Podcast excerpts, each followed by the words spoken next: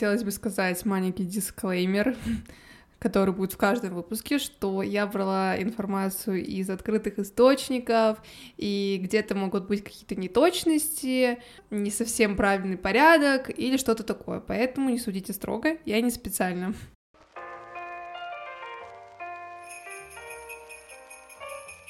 Всем привет! Это второй выпуск подкаста «Как они это сделали». И это снова я, Света, но в гостях у меня уже другой человек, не Даня. И в гостях у меня моя подруга Арина, с которой мы познакомились уже достаточно давно. Всем привет! Это мой первый опыт в записи подкаста, поэтому я надеюсь, что все пройдет хорошо. Перед тем, как начать рассказывать про бренд, мы подумали, что было бы прикольно обсудить то, как мы познакомились, потому что это тоже связано с модой в какой-то степени. И передаю слово Арине, чтобы она сначала начала, потому что она больше помнит, чем я. Мы познакомились со Светой в 2015 году во Дворце творчества. Вместе мы ходили на занятия по шитью, кройке одежды и по росписи одежды. Я помню, как пришла на одно из первых занятий, и Света очень громко говорила, шутила, сидела на нашем потом уже полюбившемся месте, и мы начали обсуждать, как я помню, Диму Музеевича и других блогеров, и так началась наша дружба.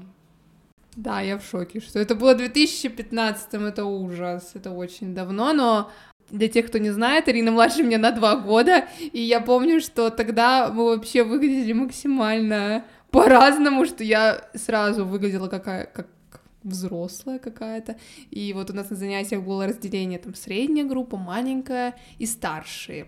И вот я уже участвовала в коллекциях старших, а Арина нет, и это было забавно. Ну, потом мы, конечно, стали все вместе старшими. И вообще, мы вот уже с того времени, с детства, можно сказать, начали интересоваться модой, но не в том плане, что следить за какими-то дизайнерами и все такое, а в плане именно шитья. Мы ездили на разные конкурсы, мы были на конкурсах в Москве, в Питере, в Контопаге, крутяк, и все оттуда вот и началось. И расскажи про Москву. Мы каждый год ездили на Квилт Фест. Это международный фестиваль. А, туда съезжались разные дизайнеры с городов России и с других стран. И, наверное, самая наша запоминающаяся поездка, я думаю, Света тоже, это 2018 год. На улице Никольской мы были. А, да, на Никольской. И тогда начался очень сильный ураган, дождь, мы побежали в ГУМ, там сидели, а потом оказалось, что как раз-таки это был какой-то большой смерч. В общем, для нас, ну и для меня, я думаю, для Свет тоже, это прям было очень запоминающееся, и каждый год мы ездили в Москву, и это было прям такое милое мероприятие, милые поездки как мы гуляли, в общем, хорошее время. Ну, вообще, а, там, получается, мы подружились с организаторами этого фестиваля, вот именно наша студия, и мы туда ездили каждый год, и однажды мы выиграли даже гранд-при поездку в Англию, и я вот была в Англии два раза, и мы выступали там с нашими коллекциями, и это было супер круто, и супер крутая возможность, что просто показать то, что мы шьем, хотя мы просто подростки обычные из маленького города, но мы ездили прямо в Англию, в город Бирмингем, и выступали для англичан. Это супер круто. Как жаль, как жаль, что теперь этого нет. И нас даже звали а потом лично меня, я помню, ну, не знаю, лично меня или нет, но как бы наша преподавательница мне сказала, что лично мою коллекцию за одну из заметили и позвали в Германию на фестиваль, и мы уже купили билеты, мы должны были лететь в Германию, потом еще заодно заехать в Амстердам и в Брюссель, потому что это все рядом находится. И просто я была в таком восторге, потому что это была моя мечта побывать в этих странах. Все, мы уже оформили визы, забронировали. И наступает 2000, 2020 год, карантин, и с того момента вот я больше ни разу не была за границей. Ну ладно, дай бог, дай бог. Итак, давайте перейдем к сути. Сегодня у нас необычный эпизод, а он новогодний, праздничный, зимний. И вообще, я надеюсь, он выйдет 24 декабря, в день моего рождения. Но обычно следующие выпуски, надеюсь, точнее, будут выходить первого числа каждого месяца. Но сейчас такой особенный новогодний. И так как у нас такой эпизод, то и бренд я выбрала соответствующий, он соответствует и по названию, и по наполнению. Этот бренд называется как вата, он пишется по-английски, ну как, русскими буквами по-английски. Я не знаю, слышала ли ты о таком бренде или нет. Я не слышала о таком бренде, но мне интересно посмотреть. Этот бренд, он специализируется на создание ярких пуховиков для зимы, ну и вообще на верхней одежде. Но изначально как бы они начали делать пуховики, но я уже потом расскажу почему. И мне очень понравилось название как вата, и я прям была рада, что я нашла такой бренд, потому что он такой, такой уютный, как будто бы такое уютное название, и под Новый год самое то. И вообще, как я его заметила — в этом, ну, в зимний сезон очень много стилистов и разных журналов выложили подборки о том, где найти тот самый пуховик, потому что каждый год это проблема для всех, как выглядеть нормально зимой, а не как, э, не знаю, мешок с чем-то. И вот в каждой такой подборке я могла видеть бренд как вата. Как ты думаешь, почему они вообще назвались как вата? И просто я знаю, что у Арины тоже жесткая проблема с подбором верхней одежды для зимы. Скажи свое мнение по поводу одежды зимой. Я думаю, что пуховики, что логично, стоят из пуха. И, может быть, они решили назваться так, как эм, вата, пух, что-то такое зимнее, белое. И поэтому это создает такой антураж для названия и бренда. Я считаю, что главная проблема зимой — это найти верхнюю одежду и смотреться в ней хорошо и подобрать аксессуары, чтобы выглядеть красиво. Поэтому я заинтересована в том, чтобы послушать про эти пуховики. А, ну, на самом деле, этот бренд создает не только пуховики. Изначально он создал только пуховики, но потом они поняли, что теряется мотивация в течение года, и бизнес такой сезонный. И поэтому они решили добавить осеннюю коллекцию, также они производят худи, лонгсливы, разные аксессуары и всякое такое. Но изначально все началось именно с пуховиков. Стоит отметить сначала, что это бренд средней ценовой категории, то есть, например, сейчас пуховики там стоят от 30 тысяч, ну, в районе 30 тысяч.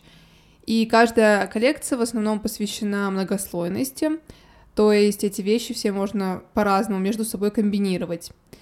И этот бренд, в принципе, можно обозначить фразой э, столкновение искусства и технологии, потому что у бренда достаточно ну, очень хорошие ткани, материалы, фурнитура, но одновременно это очень яркие цветные пуховики с интересными формами. И начну, пожалуй, рассказывать про создателей. И в этот раз это семейная пара, тоже пара, два человека сразу, как в прошлом выпуске две подруги, тут пара. Муж с женой Екатерина и Сергей Булгаковы — я не нашла, сколько им лет и сколько эта пара вместе, но их совместная фотография у Екатерины в соцсетях с картинками появилась в 2012 году, так что очень-очень давно. И у них также есть дочка Василиса, которая родилась в мае 2019 года. И они все, как я понимаю, из Москвы и живут сейчас в Москве. И вот прошлом выпуске издания обсуждали, как работать друзьям э, друг с другом, и, а тут у нас пара. Как ты думаешь, сложнее ли работать с другом, или сложнее работать с своей второй половинкой, или вообще лучше работать с тем, кто вообще тебе не друг, никто? Мне кажется, что лучше работать не с подругой, не с другом и не парой, потому что нужно разделять личное и рабочее. И мне кажется, что концентрация уходит и отвлекаются на какие-то другие моменты, поэтому лучше работать просто с левыми какими-то людьми. Ну вот, например, мы сейчас с тобой, кстати, Арина редактирует мне этот подкаст, вот, например, мы с тобой делали разные коллекции вместе, или там я тебе прошу подправить что-то тут, что-то там, какую-то критику даю, и вот, ну ладно, мы еще не так как бы серьезно это работаем, но если бы тебе давали критику, вот твои близкие насчет работы, ты бы на них обижалась в жизни или нет, ты думаешь? Или ты все-таки смогла бы разделить, ну, работу от жизни? Ну, я думаю, что близкие всегда ведь поддерживают и хотят как лучше, так же, как и друзья, поэтому они дают... Если это аргументированная критика, то я думаю, что да, это уместно. А если это просто необоснованно, то, наверное, к таким не стоит прислушиваться и делать так, как хочется самому. Нет, вот я имела в виду, что если вы прям работаете вместе. Вот, например, я бы на тебя наехала и сказала, фу, ужасно. Ты бы стала обижаться на меня в обычной жизни или нет? Как-то... Или ты такая, ну да, это же работа, ничего страшного. Ну, я думаю, нет, не обижаться в личной жизни, вот так. По рабочим моментам нормально, не обидно. Не знаю, мне кажется, я бы обижалась в любом случае, поэтому, видимо, бизнес-вумен стать мне не судьба. Ну, в общем, продолжим дальше. У них ни у Кати, ни у Сергея нет образования какого-то дизайнерского, художественного. А Екатерина, она училась в Институте бизнеса АНХ, он находится в Москве, и она была там на направлении менеджмент. А Сергей, он учился в Московском автомобильно-дорожном государственном техническом университете по направлению строительства и эксплуатация дорог. Поэтому уже второй выпуск подряд прошлые наши герои не учились на это, и нынешние герои тоже не учились, поэтому у нас еще как бы есть шансы, шансы. Нужно начинать, я считаю. И автодорожные, автодорожная специальность и пуховик интересно. Согласна. Но вообще их рабочий творческий путь, он начался не с бренда, а они начали заниматься организацией ивентов. И до сих пор у них есть свой проект, который называется Art Who Art, в котором они проводят выставки модных, ну, модных молодых художников, различные мастер-классы и проводят образовательные курсы. И это вот изначально был их большой успешный проект, и поэтому можно сказать, что они бренд начали не с нуля. Все-таки уже они были достаточно финансово реализованными людьми. И, как мне кажется, это сыграло тоже большую роль. Еще у них есть э, такой свой проект, как э, бизнес-завтраки. Это так, они просто собираются там с разными предпринимателями, делятся опытом, и это их вдохновляет на работу. Но это я просто как интересный факт из жизни и все такое. Я была на бизнес-завтраке, когда проходила недавно практику. Там тоже собирались разные петрозаводские сотрудники представители из э, недвижимости, и я была в роли просто пофотографировать и потом написать пост для соцсети. И мне очень понравился такой бизнес-завтрак, когда люди вот так собираются, обсуждают какие-то деловые вопросы. Конечно, хотелось бы в этом всем разбираться, но я так слушала, что-то запоминала, но мне кажется, что это прикольно. И потом иметь работу и встречаться вот так вот с разными своими коллегами интересно. Я согласна. Я... Это очень прикольно. У них такой проект дополнительный. Но, в общем, изначально их работа заключалась в проведении различных ивентов. Но как же у них все-таки появилась идея создать свой бренд пуховиков? А Катя, она всегда любила покупать нестандартную верхнюю одежду, и какой-то зимой она не смогла найти себе тот самый пуховик, а, который так хотела. И Сергей ей предложил, а давай отошьем свой собственный. Она ему ответила, а давай. И вообще я часто слышала от них фразу «а давай», что также и появилось их название. Катя просто предложила вот как вата, Сергей сказал, ой, какое классное название, а давай это будет нашим брендом. Она такая, а давай. И вот так они с легкостью соглашаются на новые эксперименты. И возвращаясь к первому вопросу, да, Екатерина пыталась придумать какую-то ассоциацию вот с тем самым чувством, когда ты садишься либо в машину, либо идешь по улице, и на тебе легкий, но одновременно очень теплый, уютный пуховик, и она подумала, что это есть такое ощущение, как от ваты. И, соответственно, получилось такое название. И когда Катя не смогла найти свой, себе пуховик, это произошло зимой 2017 года, вот они решили отшивать свой собственный. И они подошли к делу ответственно и начали сначала изучать своих конкурентов, вообще смотреть, какие бывают ткани и технологии. И так как я уже сказала, что они уже были финансово успешные, они поехали на отдых в Южную Корею и заодно поехали туда и посмотреть, как же все-таки там производят верхнюю одежду, потому что Катя вдохновлялась и до этого этим стилем восточным, там, японской одеждой, корейской, потому что там всегда какие-то нестандартные формы, не такие, как в России и на Западе. И они поехали туда э, посещать различные производства и смотреть, как же делают это там. Катя рассказывала, что они даже ездили на оптовый рынок, который называется Тандемун. Тандемун, он находится в Сеуле, и он открывается только в час ночи, ну или как-то ночью. И все должны туда съезжаться вот именно в это время, чтобы купить хорошую ткань по выгодной цене, и они как раз-таки его тоже посещали. Хочется отметить еще интересный факт, что пара не любила период зимы до этого, вообще не любила зиму, холод, и они постоянно ездили а, зимовать в теплые края на Бали. И, но после того, как у них появился бренд, их потребность в красивой, яркой одежде, она закрылась. И теперь им приходится чаще бывать зимой. Это, конечно, один, с одной стороны, плюс, но с другой стороны, они все еще хотят зимовать где-то где-то там.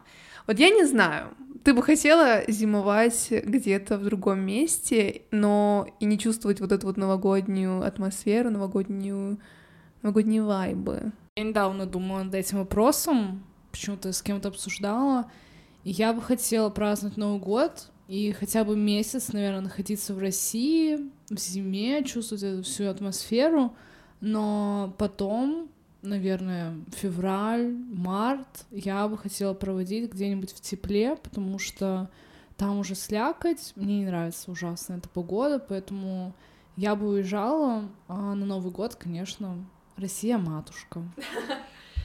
Хорошо. Первая коллекция у них состояла из 30 моделей, и уже в январе 2018 года их пуховики продавались в торговом центре «Цветной» в Москве. И их стартовый капитал состоял из 300 тысяч рублей. Такая нормальная сумма. Это были их собственные деньги. Они никогда не привлекали никаких инвесторов и не брали кредиты. И Екатерина также рассказывала, что их финансовое положение всегда было хорошим в плане того, что бренд никогда не уходил в минус, они всегда работали в ноль. И дальше ре- реинвестировали эти деньги. Но, опять-таки, как я уже сказала, у них до этого был другой проект с ивент-мероприятиями, и поэтому они смогли вложить такую сумму денег. Для начала я думаю, что, в принципе, 300 тысяч на 30 моделей, а, ну это по 10 тысяч. Это даже мало. Ну да. Один пуховик, наверное, стоит ну, если покупать в магазине, столько примерно. А и здесь, интересно, они были в прибыль? У них это шло? Да, она сказала, что их первая коллекция окупилась, и все было нормально. Но на самом деле, вот если они продавались в цветном торговом центре, это достаточно популярный магазин, я не знаю. Это вообще хороший, ну, хорошее начало. Старт, да.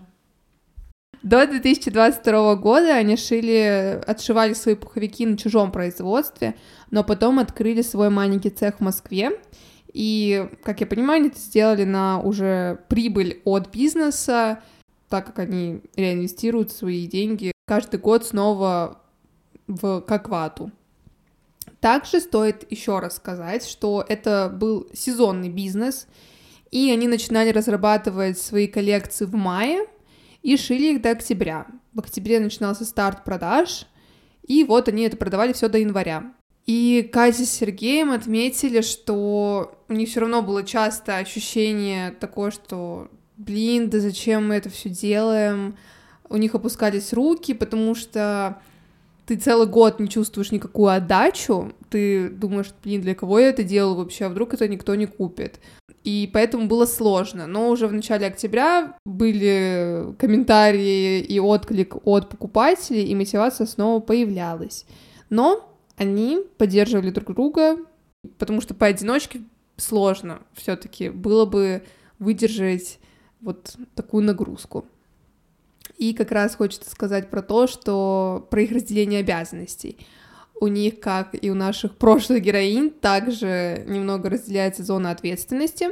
Катя, она как раз-таки отвечает за вот эту креативность, за дизайн, и она это делает тоже не одна, она это делает с Юлей, их конструктором, тоже таким важным человеком в бренде.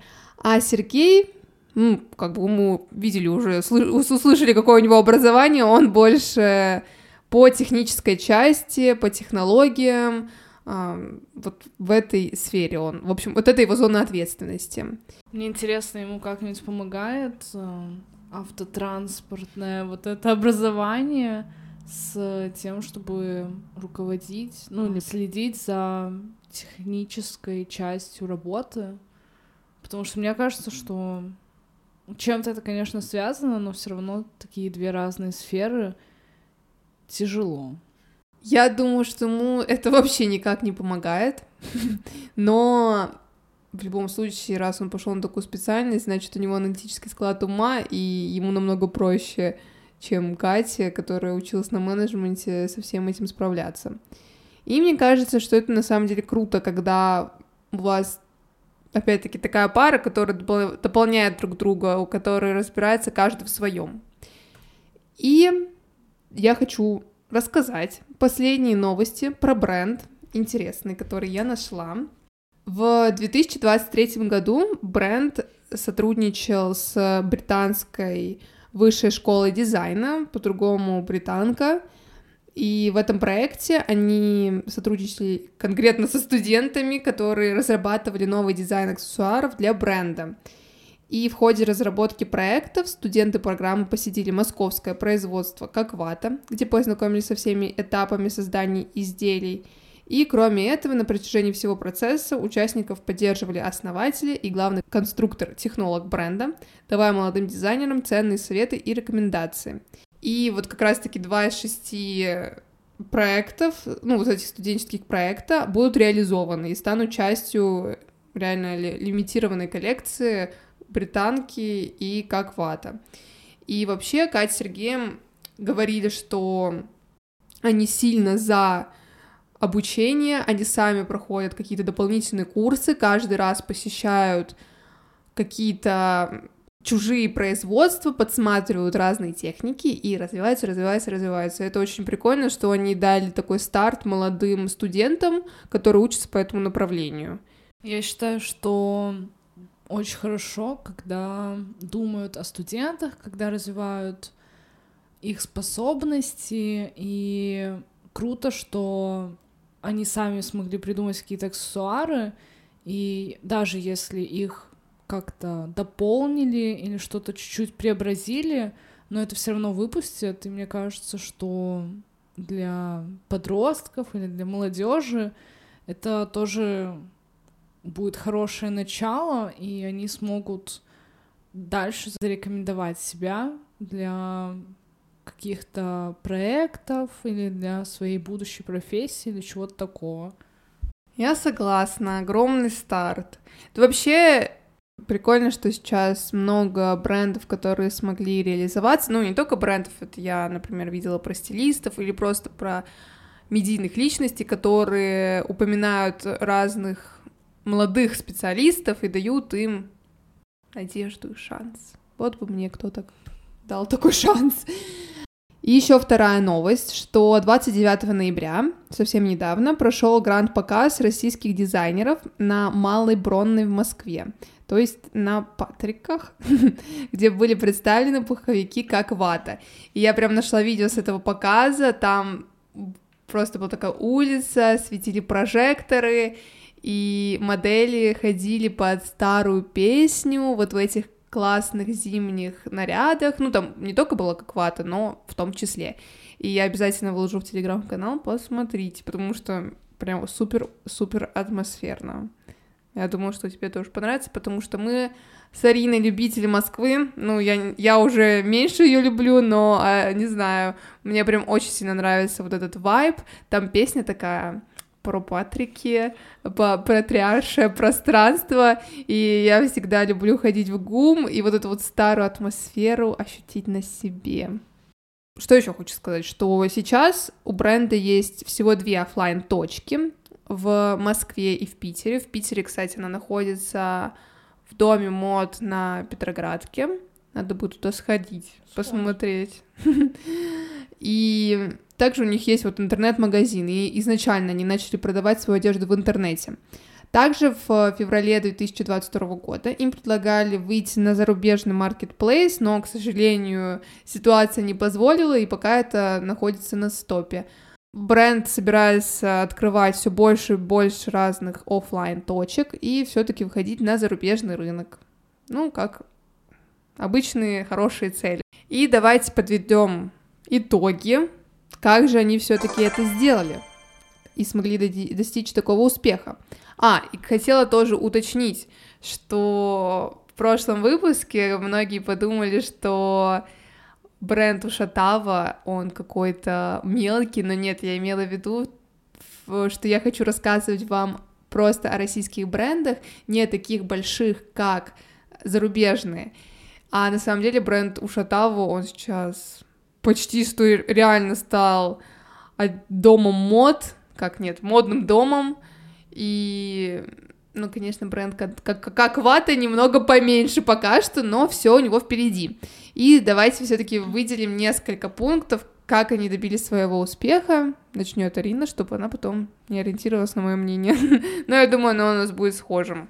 Я думаю, что Первое — это, наверное, поддержка. Они помогают друг другу. Какие-то идеи, если появляются, они думают, а давай попробуем так, а давай. И реализуют это все. И то, что она занимается одной частью, он занимается другим. И вот это вот распределение обязанностей умеренное и правильное тоже влияет на результат. Я думаю, что такой тандем очень гармонично смотрится, и какой-то стартовый капитал, который у них был, тоже им помог, и поэтому все получилось хорошо, и мне уже не терпится посмотреть, как же выглядят их яркие пуховики. Ну, я согласна полностью, что это супер круто, что они не ссорятся друг с другом, а наоборот дополняют и складываются в одно целое. Но еще такой необычный пункт я хотела добавить, что, мне кажется, залог успеха также заключался в том, что они смогли закрыть потребность многих людей, которая, правда, каждый год перед э, каждым человеком стоит... вопрос. Да, стоит вопрос, где же купить этот пуховик? И еще очень круто, что у них изначально были возможности, ну, работать по-крупному, то есть они смогли поехать в Южную Корею, посмотреть, выбрать самую качественную ткань, и у них были деньги на это, и я думаю, что это тоже сыграло такую роль хорошую, хороший старт. И, наверное, на этом у нас все.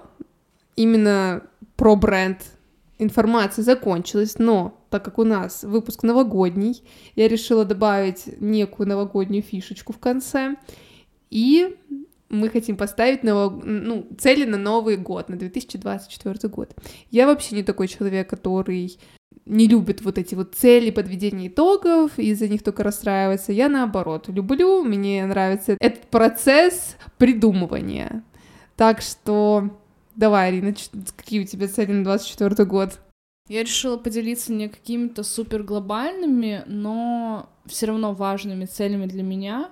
Первое, наверное, это находить красоту в серых буднях Петербурга, не депрессировать и искать какие-то веселые, радостные моменты и наслаждаться тем, что меня, в принципе, окружает. Следующее — это больше заботиться о своем здоровье, возможно, сделать кое-что очень важное для меня. Я пока не буду говорить, мало ли не осуществится, но я надеюсь, что это все получится. И следующая, третья цель — это съездить как минимум в два других города. У меня уже есть в планах поездка, но там тоже все зависит от разных обстоятельств, но я надеюсь, что тоже все получится. И вот это такие мои мини, но хорошие, важные цели для меня. Первая моя цель, это, она, конечно же, связана с подкастом, потому что мне очень понравилось этим заниматься, придумывать, искать информацию, редактировать, ну, я, нет, я редактирую Арина, но как бы сам этот процесс, и я очень благодарна всем, кто послушал мой первый выпуск, и кто поддерживал, репостил к себе записи, ставил лайки, я вообще супер, мне приятно. И надеюсь, что в новом году у меня будут выпуски становиться все только лучше и лучше, интереснее и интереснее. Звук уже должен быть лучше, но может быть потом еще станет лучше, и мы научимся как-то убирать лишние э, вещи на фоне. Вот.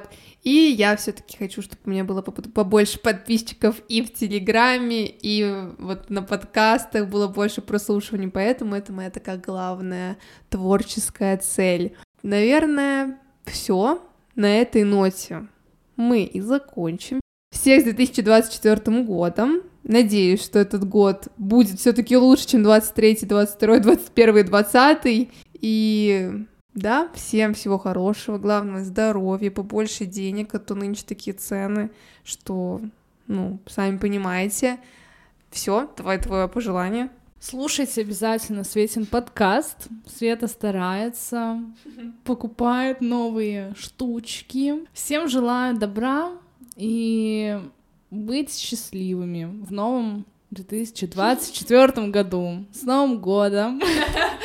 Как обращение просто президента. Все, да, всем пока. Удачно вам ответить. Пока-пока.